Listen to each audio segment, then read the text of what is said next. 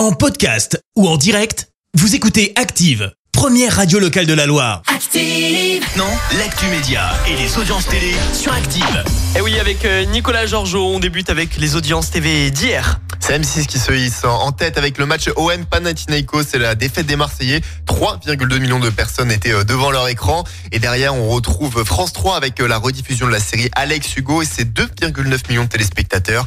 TF1 se hisse sur la dernière marche du podium avec The Voice Kids. 2,7 millions de personnes ont regardé. C'est un peu moins que les précédentes émissions. Et quoi de neuf dans l'actu du petit écran Forcément et malheureusement impossible de passer à côté de ne pas en parler. La mort du journaliste Gérard Leclerc dans un accident d'avion. Trois personnes étaient dans l'appareil et deux corps ont été pour le moment retrouvés. L'homme de 71 ans conduisait l'aéronef. Les circonstances du drame sont encore inconnues pour le moment. Gérard Leclerc qui était un homme de télévision. Il avait commencé pourtant à Europe 1 en 1970 avant de passer à RMC en 1985. Mais seulement un, an plus tard, ce qui est encore Antenne 2 à l'époque, allait le chercher.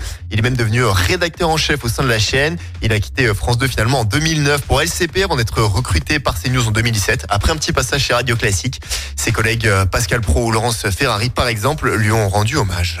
Là, mon moment préféré, on va parler des 50. Ouais, les 50, c'est la saison 2 de la télé-réalité de W9 qui arrive à la rentrée début septembre. Ce sera une émission quotidienne et le principe, c'est une sélection de 50 candidats emblématiques de télé-réalité.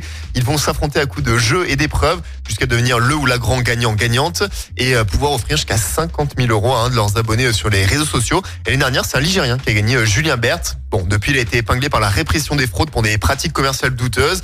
Et clairement, parmi ces influenceurs connus grâce à la télé-réalité, ce n'est pas le seul. Plusieurs instructions judiciaires ont été ouvertes contre Dylan Thierry, Marc et Nadé Blata sont visés pour des plaintes pour escroquerie. Des exemples dans une longue liste qui ont tout un point commun, la télé-réalité. Et d'ailleurs, à tel point que le gouvernement a fait une loi sur les influenceurs.